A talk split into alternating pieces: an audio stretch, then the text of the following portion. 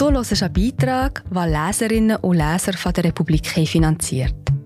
Mit einem Abo unterstützt du auch du unabhängigen Journalismus.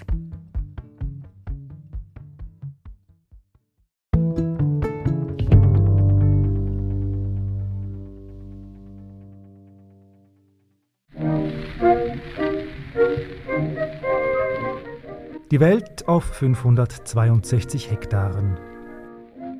Die Adria-Insel Brioni wurde vom Malariasumpf zum exklusiven Seebad, das Kaiser, Nobelpreisträger und Hollywood-Stars verzauberte. Und schließlich den alten Partisanen Tito, der dort Hof hielt. Auf Inseln. Folge 1 von Michael Rüegg. Die Überfahrt vom istrischen Festland hat nicht lange gedauert. Der venezianische Kirchturm der Ortschaft Fajana ist immer noch gut sichtbar, als die Herren Frosch und Elsner aus Preußen im kleinen Hafen von Brioni Maggiore an Land gehen. Auf der Insel, die viele meiden. Der Seuche wegen. Das Jahr 1900 neigt sich dem Ende zu, als die beiden Ärzte Brioni besuchen. Sieben Jahre zuvor hatte Paul Kuppelwieser, ein österreichischer Industriemanager im Ruhestand, fast den gesamten Archipel von einem in Triest wohnhaften Schweizer erstanden. Viel gaben die Inseln damals nicht her, einen alten Steinbruch und viel mediterranes Buschwerk.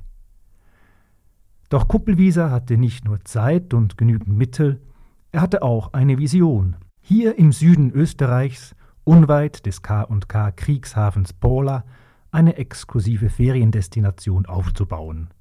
Schließlich führte eine neue Eisenbahnlinie von Wien direkt an die Südspitze Istriens. Der Verwandlung Brionis in ein begehrtes Seebad stand jedoch ein winziges Problem im Weg. Mücken der Gattung Anopheles bevölkerten die Insel in weitaus größerer Zahl als Kurgäste. Und mit ihnen der Malariaerreger Kuppelwieser hatte Gerüchte über die Krankheit für übertrieben gehalten, bis er sich anlässlich seines ersten Besuchs auf der frisch gekauften Insel ansteckte und nur knapp dem Tod entging. Paul Kuppelwieser machte vorwärts, ließ roden, Pflanzen bauen, doch die Gäste blieben aus. In der Zeitung las der Unternehmer einen Namen, der die mögliche Lösung seines Seuchenproblems versprach. Robert Koch. Ein deutscher Bakteriologe von Weltruhm, der nicht nur der Tuberkulose den Kampf angesagt hatte, sondern darauf erpicht war, in Italien die Malaria zu erforschen. Kuppelwieser schrieb ihm, der Herr Professor möge doch Brioni als Ort für seine Forschung auswählen. Das Angebot kam wie gerufen. Koch entsandte zwei Mitarbeiter nach Istrien, eben jenen Dr. Frosch und seinen Assistenten Dr. Elsner. Kaum in Brioni angelangt, zapften die beiden den Gepäckträgern und dem Oberkellner Blut ab und gingen auf Mückenfang. Das Bild unter dem Mikroskop und die Untersuchung im Labor bestätigten die Vermutung. Kein Zweifel. Malaria. Von da an ging alles verhältnismäßig schnell. Die damals spärliche Inselbevölkerung wurde mit Chinin behandelt. Auf den Teichen brannte man einen Petrolfilm ab, um die Mückenlarven zu vernichten, Sümpfe wurden mit Schutt aus den alten Steinbrüchen trockengelegt. Und ein Jahr später war Brioni malariafrei. Es dauerte nicht lange und Kaiser, Königinnen, Fürstinnen, Künstler reisten auf die Insel. Alles, was Rang und Namen hatte.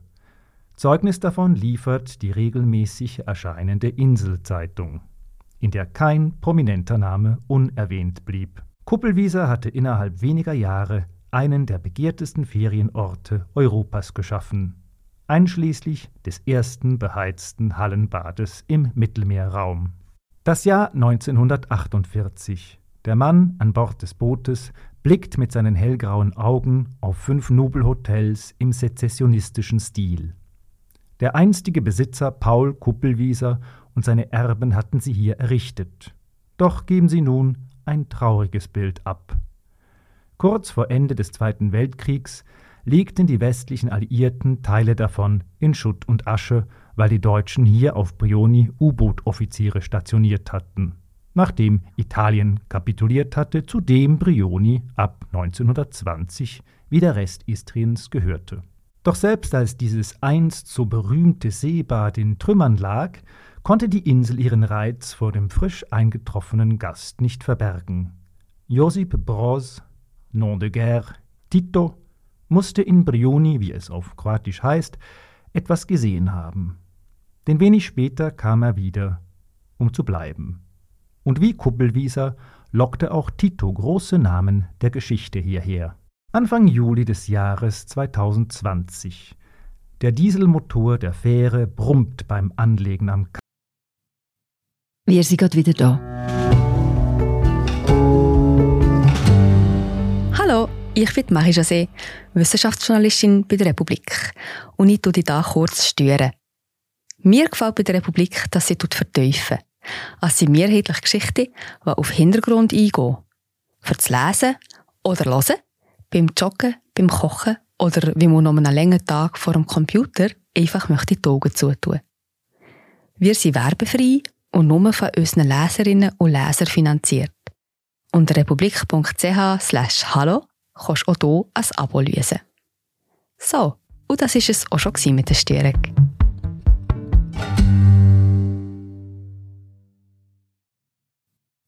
Kai, dem Tor zum Nationalpark Brioni. Genau an dieser Stelle fuhr einst das allererste mit Diesel betriebene Passagierschiff der Welt ein, bestellt und bezahlt von Paul Kuppelwieser.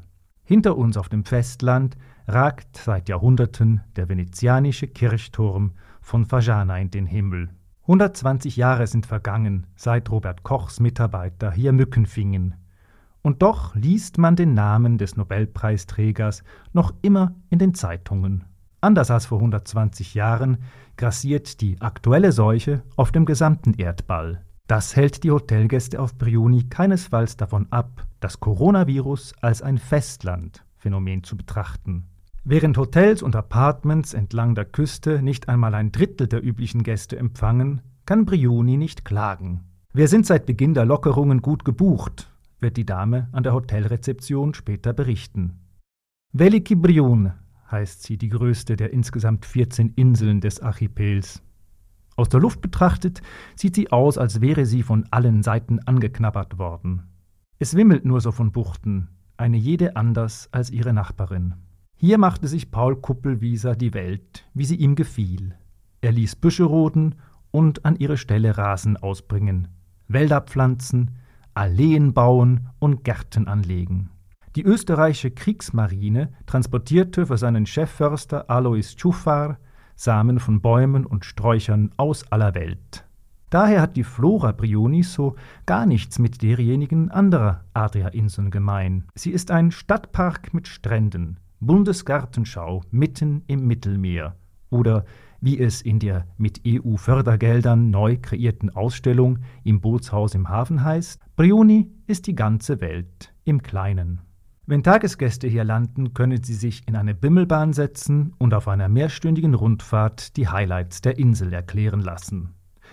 Wer dem nicht viel abgewinnen kann, entdeckt Brioni auf eigene Faust. Mit überteuerten Mietvelos oder elektrischen Golfwagen. Mich führt mein Programm allerdings zunächst ins Inselmuseum, wo Chefguide Branka bereits wartet, eine freundliche Dame mit sehr gutem Deutsch. Eine Stunde und gefühlte tausend Fotos von Tito später bricht ein Gewitter über uns herein. Es gießt in Strömen, man sucht Zuflucht auf der Terrasse des Hotels Neptun. Von diesen Hotels gab es zu Kuppelwiesers Zeiten gleich mehrere, so dass sie nummeriert wurden. Neptun 1, 2, 3. Je höher die Ziffer, desto größer der Luxus. Als der Regen aufhört, setze ich mich aufs Rad. Die Luft fühlt sich an wie in den Tropen. Der Schauer stellt sich als Glücksfall heraus, denn nun ist die Inselfauna auf den Beinen. Der erste Pfau, der im omnipräsenten englischen Rasen herumpickt, erregt noch meine Aufmerksamkeit. Mit der Zeit nimmt der Reiz dieser Vögel ab.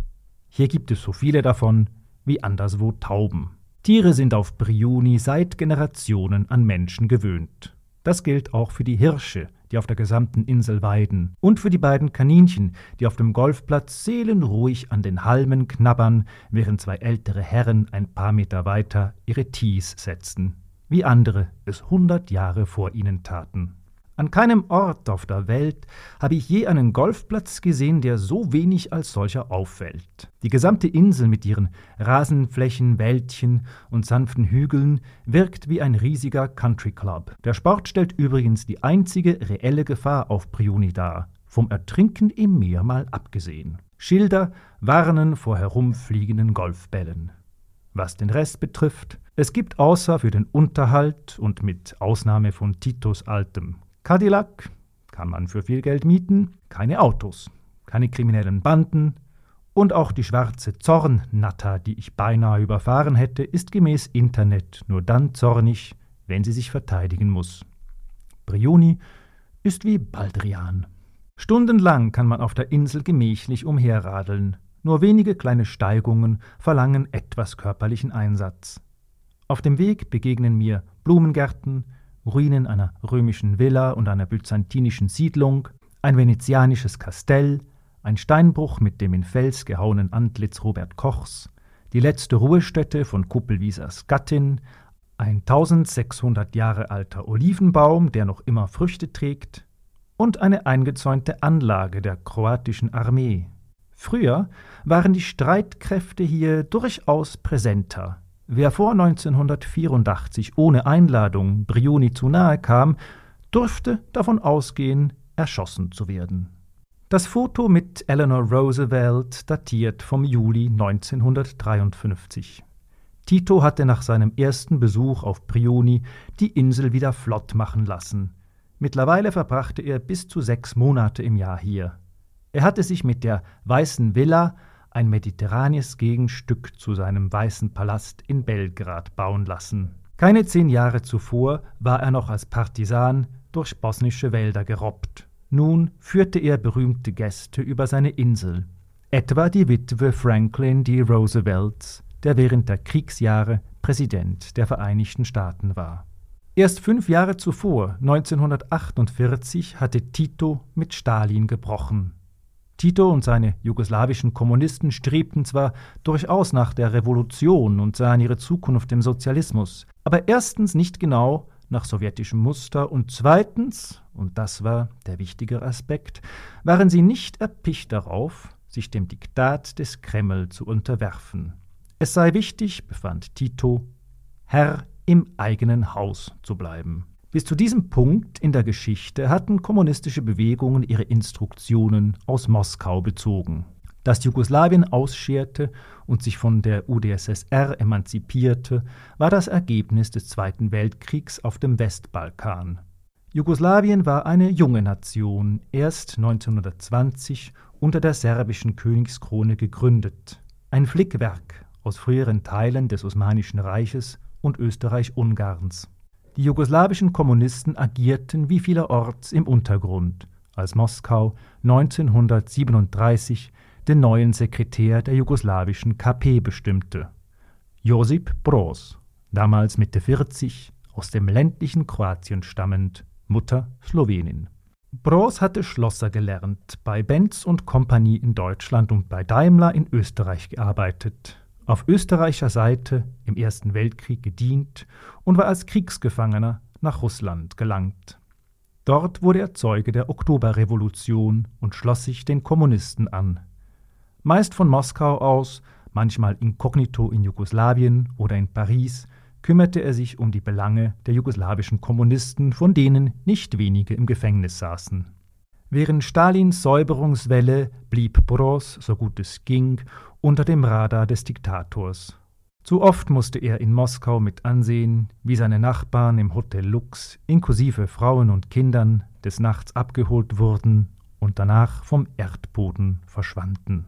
1941 marschierten die Deutschen in Serbien ein. Als das Naziregime auch die UdSSR angriff, kam für Tito die Stunde des Kampfes. Er stellte sich an die Spitze einer Partisanenarmee. Zeitgleich mit dem Weltkrieg brach damit ein jugoslawischer Bürgerkrieg aus, mehrheitlich zwischen der faschistischen kroatischen Ustascha, die auf der Seite der Deutschen stand, den königstreuen und mehrheitlich serbischen Chetniks und den, zu Beginn noch schwachen, kommunistischen Partisanen. In Slowenien zog außerdem eine klerikal gefärbte Landwehr auf deutscher Seite gegen die Bolschewiken in den Kampf. Feinde hatten die Partisanen damit genug, Freunde zu Beginn hingegen kaum. Im Verlauf des Krieges wuchs Titos Partisanenarmee immer mehr zu einem ernstzunehmenden Player heran, so dass auch die Alliierten sie nicht mehr ignorieren konnten.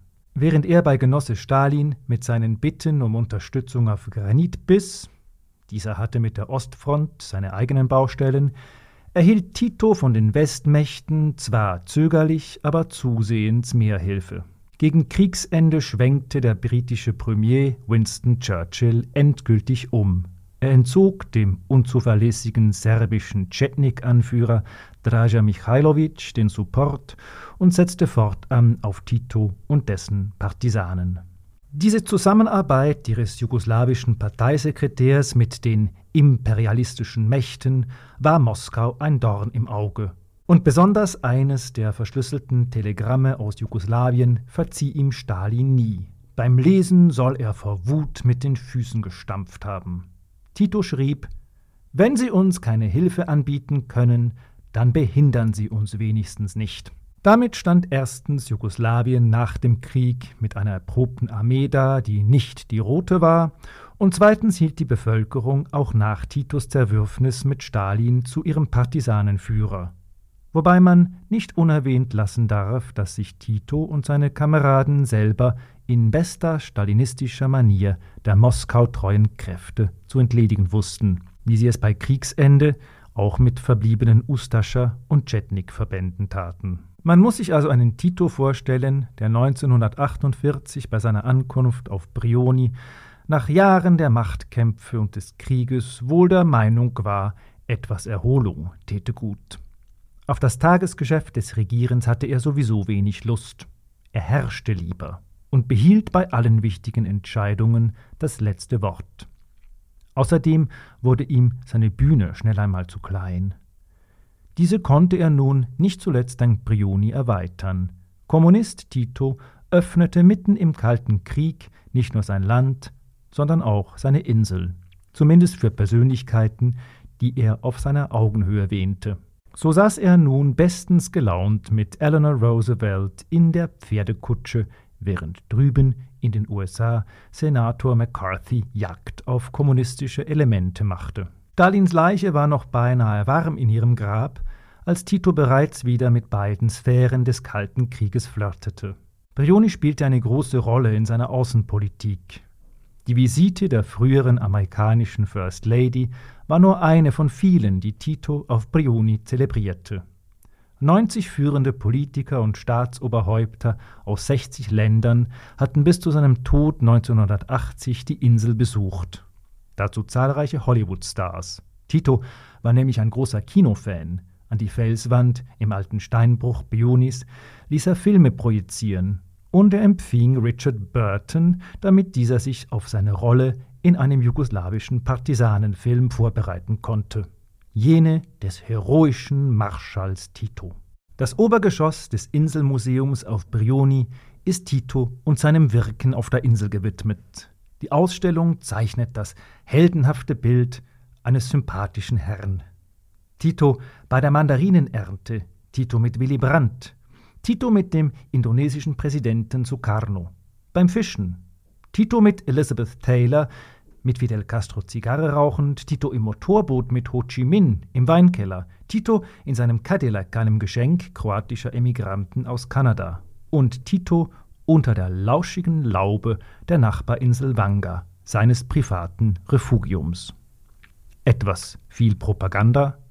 Die Ausstellung, sagt Igor Duda, Professor für kroatische und jugoslawische Geschichte an der Universität Pula, wurde bereits 1984 eröffnet bevor die ersten Touristen auf die Insel gelassen wurden. Sie ist damit selber längst Geschichte. Unter der Laube auf Wanga saß Tito eines Abends im Jahr 1956 mit den beiden Staatschefs Ägyptens und Indiens, Nasser und Nehru. Dort beschlossen die drei Männer, die Bewegung der blockfreien Staaten zu gründen, in der Jugoslawien während des Kalten Krieges eine führende Rolle übernahm. 120 Länder waren zur Spitzenzeit Mitglied der Bewegung, viele davon ehemalige europäische Kolonien. Der Schlosser aus der Provinz, der unter einem Dutzend Decknamen im Untergrund agiert, Monate im Gefängnis und Jahre in den Wäldern Bosniens verbracht hatte, war zu einer Größe in der Weltpolitik aufgestiegen. Das rechnet man ihm in Kroatien noch heute hoch an. Wenn du morgen auf dem Markt hier in Pula hundert Leute nach ihrer Meinung fragst, sagt Historiker Duda, werden dir wohl 80 sagen, dass Tito ein guter Staatschef war. Und selbst der montenegrinische Kellner findet, he was amazing. Die spätere Auflösung seines Bundesstaates vermochte Tito nicht aufzuhalten. An Zeugnisse aus seiner Zeit auf Brioni fehlt es hingegen nicht. Einige davon sind quicklebendig und grasen friedlich auf der Wiese. Vierbeinige Geschenke aus aller Welt, die auf der Insel eine neue Heimat gefunden haben. Der Staatslenker war ein begeisterter Jäger und als solcher auch mal gekränkt, wenn andere die größere Beute machten. Etwa als er mit dem rumänischen Diktator Ceausescu in den Karpaten auf der Pirsch war und dieser sich erdreistete, den größeren Bären abzuknallen als sein Staatsgast. Er galt aber auch als Tierfreund, und das sprach sich in der Welt herum. Aus allerlei Erdteilen schickten Staaten Tiere als Geschenke nach Jugoslawien. Die meisten landeten auf Brioni, wo bereits zu Kuppelwiesers Zeiten der Hamburger Zoologe Karl Hagenbeck Tiergehege anlegen ließ. Heute stehen die Anlagen leer.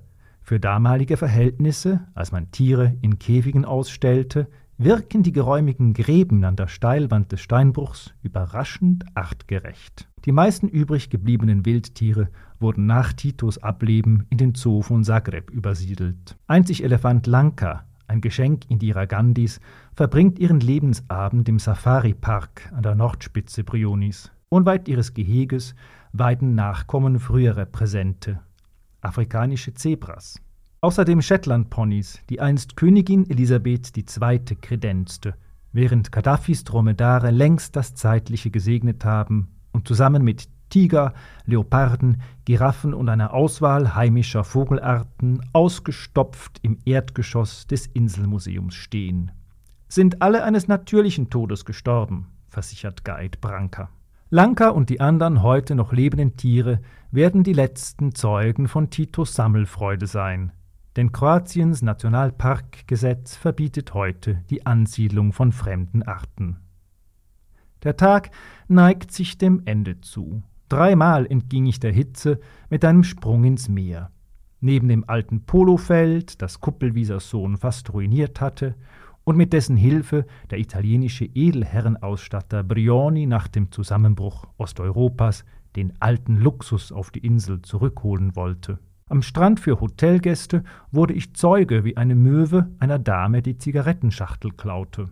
Und ich schwamm gegenüber der weißen Villa, wo Tito auf Teppichen von Reza Shah Pachlevi Staatsbankette abhielt. Dort setzte Tito mit schweren Holzmöbeln und Brokattapeten seine Vorstellung von Komfort um, die bereits Winston Churchills Sohn Randolph verwundert hatte als dieser während des Krieges Kontaktmann im Partisanenlager war. Über Titos Versteck in einer Höhle in Bosnien schrieb der Sohn 1944 an den Vater und Premierminister Titos Arbeitsraum ist ganz mit Fallschirmseide ausgeschlagen und ähnelt mehr dem Liebesnest einer Kurtisane als dem Quartier eines Partisanenführers.